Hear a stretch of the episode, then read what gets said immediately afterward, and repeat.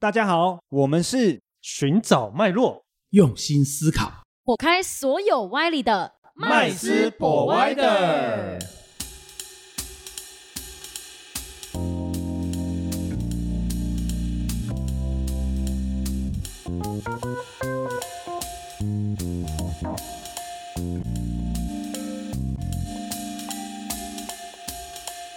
Hello，大家好，欢迎回到麦斯 Provider，我是麦斯。我是 Josh，我是 Rich，我是 Vanessa，又到了我们节目的时间。我们今天跟大家聊聊小时候有没有听过一句话，叫做“鸡蛋不要放在同一个篮子里”呢？当然，我们会想说，以前说哦分散啊，所有的事情都是要分散，多方尝试嘛。但是对于我们今天我们是金融的频道，我们来谈谈这个观念在金融投资上面是不是适用的呢？而且是每个人都适用吗？还是怎么做比较好？那今天就请我们的成员们跟大家分享一下，对于集中投资跟分散投资，大家的想法是什么呢？我们先请 Josh 跟大家分享一下吧。我最有印象的就是小时候的那个零用钱，我就到处藏，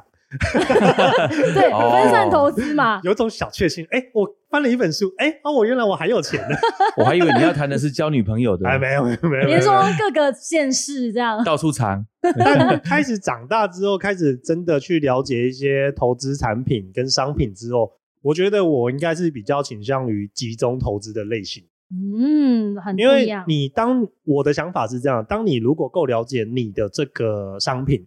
或是某一只股票的情况之下，那我觉得你应该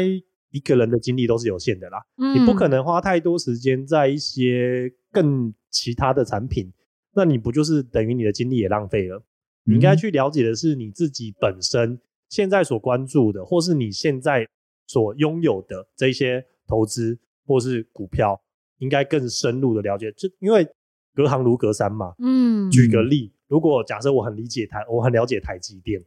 那我只要这一辈子够了解他，我觉得应该就够了。我不用有太多精力，就像女朋友一样，交一个就好了，哦，是吧？诶，不一定啦，对有些人来说不一定啊，啦。你你诶说的有些人有些人觉得说可能风险很大啊，对我就只认识这一个，万一对不可对？能不是没办法啊最错过了法律也只？能让我交一个嘛。没有，我们说啊不然女朋友不是老婆了，啊，对对对对对对对，所以我觉得集中集中投资，我个人觉得对于现在的我来讲，可能是也也许是因为我前面有大刀可以分散啦，也许嗯对我觉得这个都是过程，但是对于现阶段的我来讲，我就是集中在某几个我比较有把握跟我比较理解的项目上。对了解，因为嗯其实大这个 Josh 的观点啊，他就是针对可能对他自己比较了解的部分，他是真的有真的去了解他投资的标的，然后一些细节才去专注做这件事情，是去专专精的做这是个事情。是是是风是，险来自于你对他的了解程度，没错，对对？我们一直在讲的就是这个。对，不然就是对赌博了。是，所以，可是像我来说好了，因为嗯刚刚 Josh 有提到一个钱不多，所以做集中。我想了一下，可是我钱不多，我反而会做分散呢、因为我就觉得这边投一点，那边投一点，那综合加起来会不会很多点一个对对很多点？我会觉得说，可能 A 产品可能可以，比如说月每个月或者年每年报酬下来可能有二十趴，那我可以这边投一点。那另外一边可能每年可能投报率可能只有两趴一趴，那可能这个东西就可以投，就是分别都可能同金额，但是分别可以投这么多的钱去分散它，然后可是从中可以得到一个平衡的一个年报率。对啊，你会不会分散到结果说哈，我原来我买这只股票，哦，对，但是后来就会发现，就是哎，诶我一年结束之后，我根本不知道我买了什么，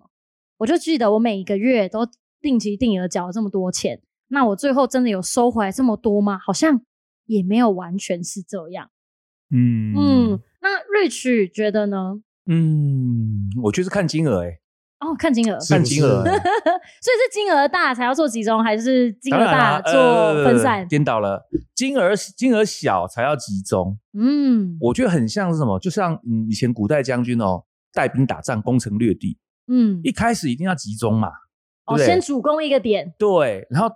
打下一个点之后，是不是你可能又可以去征兵，兵又更多了，你就更有资本打第二个、第三个城了。当你的嗯。城打了不少，打打出一片的这个土地以后，你就要好好的去治理、去守护它了。嗯，那我大概也也有稍微思考一下哦，因为嗯，我觉得有几个阶段呢哈。第一个，我大概是讲成我们讲比较具体化数字哦，嗯，我认为应该是一百万台币，嗯。小于一百万台币的资金，我认为应该要要非常集中，就找一个你最有信心、你最了解、你最有把握哦，哦，就是一百万全部买乐透，一百，万，但闲钱啦哈。这样可以吗？透是你这个一百万全部买的是乐透算是一种集中化的投资吗？对啦，除非你认为你非常的了解它以及避开嘛，对不对？就是一定会赢嘛。嗯，如果你认为你这一期一定开这些数字，你有多少当然都砸多少嘛，那应该就？不用一百万，那应该五十块就够了。不一定啊，也许很多五人跟你十块买一签个梦想，签同号啊，你对还分了，嗯，对对，不对？所以一定是集中嘛。嗯好，那我觉得是一个一百万，我觉得是一个还不错的数字。嗯，好，嗯一百万哈，大概也是一个家庭一年的年收啦，对，是一个不错的数字。一百万钱可以 all in 没有关系，它是闲钱啦哈，不是生活费啊，嗯闲钱啊。那当你超过一百万以上的时候，你可以慢慢的怎么样做一点点小分散。那目标可能第二个阶段可能是五百万嗯哦，分散成两个，因为一开始一百万钱是一个嘛，嗯然后呢，到了一百万以后，你可以分散成两个，甚至到三个嗯哦。那可能要需要更久一点的时间。如果可以到五百万的话，这个时候就可以去考虑一些平衡型的做法嗯啊，比方说有五百万以上了，那么我就可以拿个，比方说嗯三百万，好三百万大概六成左右。去买一些比较是有一些长期固定收益的，对，但是可以抗通膨、可以赢通膨的，对长期固定收益的，比方说像一些嗯债券啊，哦或者是一些公司债，对哦或者是一些货币类这样子，哦甚至是贵金属类都可以。嗯也就是说，意思是说你的金额越大，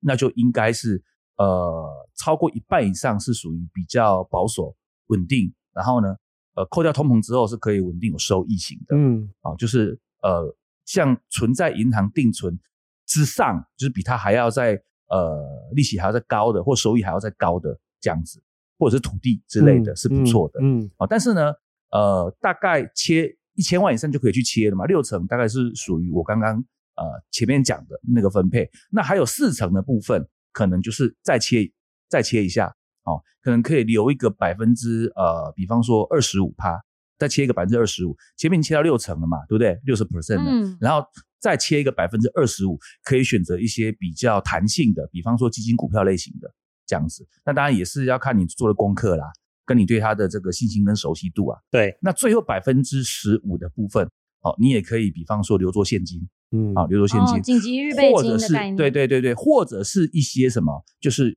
实际财的部分、投机的部分，哦，这个虚虚拟货币之啊类的也行这种吗？啊，或者是比方说呃，像保证金交易类型的啦，嗯，哦，比方哦说有杠杆像是类型的，对比方是合约类型的啦，比方说像选择权类型的啦，哦，那当然这个呃杠杆比例越高，那当然你可能就是使用的资金的部分，可能每年就是低于五 percent 吧，对，嗯哦，那这样是可以达到一个所谓的最佳化效益啊。所以嗯最后的总结，我的部分就是呃，还是要看你的钱有多少嗯哦，来决定你分散跟集中的程度。嗯，所以其实刚刚瑞雪有提到几个比较他认为的一些集聚哦，就是小于一百万的话，其实建议可以做比较全部集中集中的方式，对而且是针对自己了解的部分，然后去最了解、最有把握最最最了解、最有把握的。对可是要怎么去定义最了解、最有把握的这个这个标的呢？那当然，除了多听多收听我们频道以外，你就是真的是要呃常常要去研究了。这个这个这个东西是没有办法替代的，不是道听途说。，对，嗯，啊所以其实我们一直在讲这个。要不然就是还有一个比较简便的方法。嗯如果你真的没有那么多的时间或者那么多的专业程度的话，那么你可能就是要请你信得过的，可能你的朋友或者是你的这个呃投资顾问哦，那可能请他来帮你做规划，这是比较好的做法。或是可以在底下跟我们留言，然后我们也可以帮你了解一下啦，是吗，Rich？呃，不敢啊，就是大家啊、呃交流就可以，嗯提出来分享就可以。好的，那刚好有谈到一个，就是五百万以上的话，其实就可以建议，就大家可以做一些分散，然后以还可是还是以大部分的金额是在一个稳定，然后了解的一个上的标的上面。对，大概就是说，呃，超过一半以上的金额就是属于风险极低、长期固定收益、嗯收益稳定，虽然不高啦哈、但是可以呃赢通膨的这样子就可以了。好、那大概再切一个呃二十五 percent 到三十 percent 就属于做一个些对中风险的波动性中中的哦，那有时候会有超额报酬的这样子，那最后剩下的部分就是可能比较投机型的。嗯，这是一个高风险一个高获利比例上的，对对对对对一个比例上的分配，其实对于不管在资产规划上，不管你是要今天要集中式或是分散式，都是一个蛮重要的一个规划。是那麦斯呢？对于你这样子更有家庭，这样子在用钱上面跟金钱规划上面，你会怎么选择呢？我觉得这个集中投资还是分散哦。嗯，刚刚那个 Rich 是用这个金额来分分类嘛，但是其实我我我我讲我的经验就是，其实我是觉得要考虑到就是你的年纪还有钱的来源，哦，来源，对钱的来源哈，比如说你说横财吗？比如说我们呢，在这个年轻的时候，我们在打拼的时候啊，其实都忙着在工作，哪有时间去嗯学习理财？所以我们会用呃，我那时候的经验就告诉我说，就是我们会分散哦，把我们这个少少的钱分散在非常投机的这个标的物上面去。哦，那你可能有三五个标的，非常分非常的这个投机，那你可能也没有一笔资金，但是呢，它就可能会变成是就是呃定期定额哦，然后去投资这些高风险的标的物。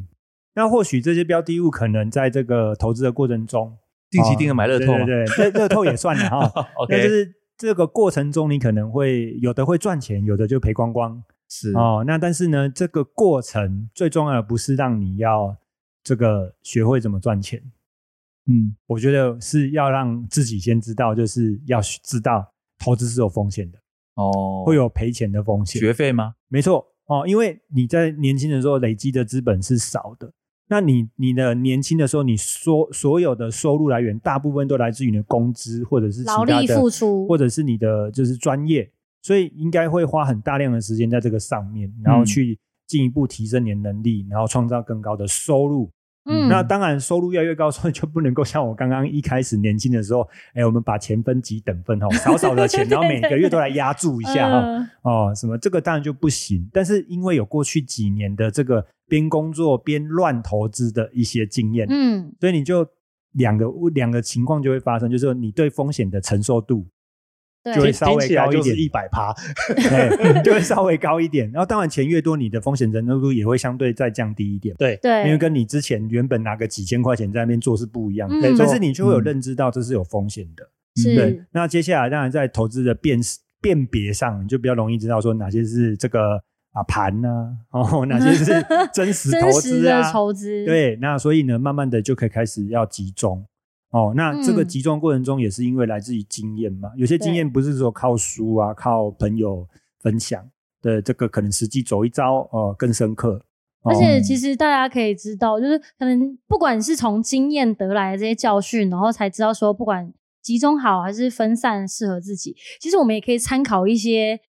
有说服力、有参考性的价，就是的例子，像比如像巴菲特啊这样对，，就像嗯。巴爷爷，但我是我的偶像这样，他其实就有讨论过这个话题。他说，嗯。其实他在早年都还是集中投资为主，一直到他现在持股，他其实蛮大的持股也都还是在一些很大的公司，嗯。但是因为波克夏的钱实在是太多了，是。嗯他没有办法，所以他必须要让他所拥有的资金去做更好的运用，所以他才会去再去投资更多其他可能可有机会的一些公司或是产业。那其实这件事情也是影响我蛮深的，因为主要是呃，我其实跟麦斯刚刚那个讲的东西其实很有共鸣是，以那就会前都是一百趴风险，对你就会其实就是身边就会有几种人嘛，是嗯第一种就是他可能很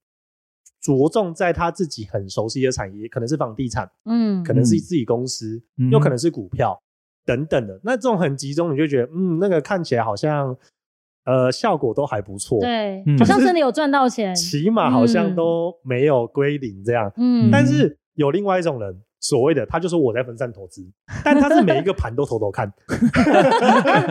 压住的概念，就是跟你说，哎，我只要投十个盘，其中有一个盘就像起来了。投虚拟货币嗯。其实也是一样的概念，就是我投十个，可能有一个是黄金币，我就这十十盘我就全部都赚回来。我就我就评估了下，觉得嗯，这两种类型的人，我到底想要成为哪一种人？嗯哼，最后我选择了刚刚一开始可能专注在房地产的，嗯，或是专注专注在他自己事业，甚至是股票的人。我觉得那个未来可能是我比较想要的。嗯，是，对对，所以其实这样整集节目听下来，大家的分享吼，就是对于集中投资这件事情，其实集中这个事情是在于的是，它可以创造短，它在可能短时间可能没有看到太多的一个效果等等，但它在时间的累积之下，它是创造更多的效益，而且是稳定的效益的情况之下，那分散呢？其实刚刚有提到几个重点是，我们越大的资金越要做的，可能是我们可以用分散的方式，因为分散在于的其实就是守护我们的资产，可以让我们资产可以得到保护跟保障。是，所以有一句话跟大家分享：集中在于创造，分散在于守护。那这个呢，可以让大家去思考一下，不管在自己的条件底下，或者是自己的财务规划，怎么去做一个集中投资跟分散的一个比例调整。嗯这个就是今天节目我们要带给大家的重点。那今天节目非常开心到这边到一个段落。如果大家对于集中投资跟分散投资有更多想要了解的，可以在我们的评论区跟我们留言。那如果有任何想跟我们分享的，也欢迎大家跟我们分享。我们下次见，拜拜，拜拜。谢谢今天的收听。如果喜欢我们的节目，欢迎在 Apple Podcast 订阅留下五星好评，FB 粉砖追踪按赞，不吝啬将频道分享给身边的好朋友们哦。有想问的问题或想听的主题，也欢迎留言私讯告诉我们，在节目上让专家说给你听。麦斯 Provider，下次见喽。